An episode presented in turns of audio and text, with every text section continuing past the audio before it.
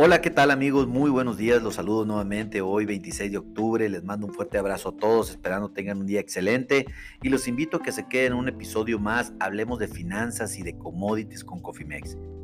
En este episodio hablaremos de la apertura del mercado en este momento, tenemos un mercado mixto, les comento un poco, los futuros de maíz están cayendo un centavo para un valor de 6.85 su cotización a diciembre.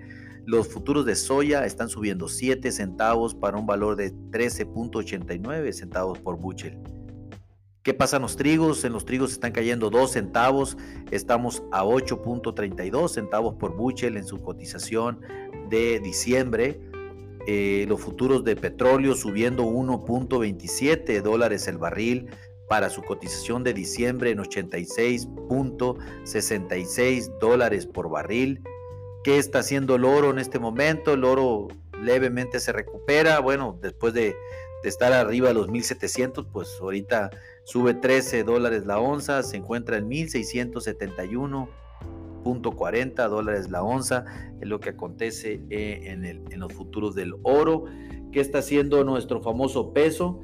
Bueno, el, peso se, se encuentra estable, en este momento se aprecia casi nada, el 0.07%, eh, aproximadamente un centavo y medio de, peso frente al dólar, para una cotización spot de 19.8458 eh, pesos por dólar.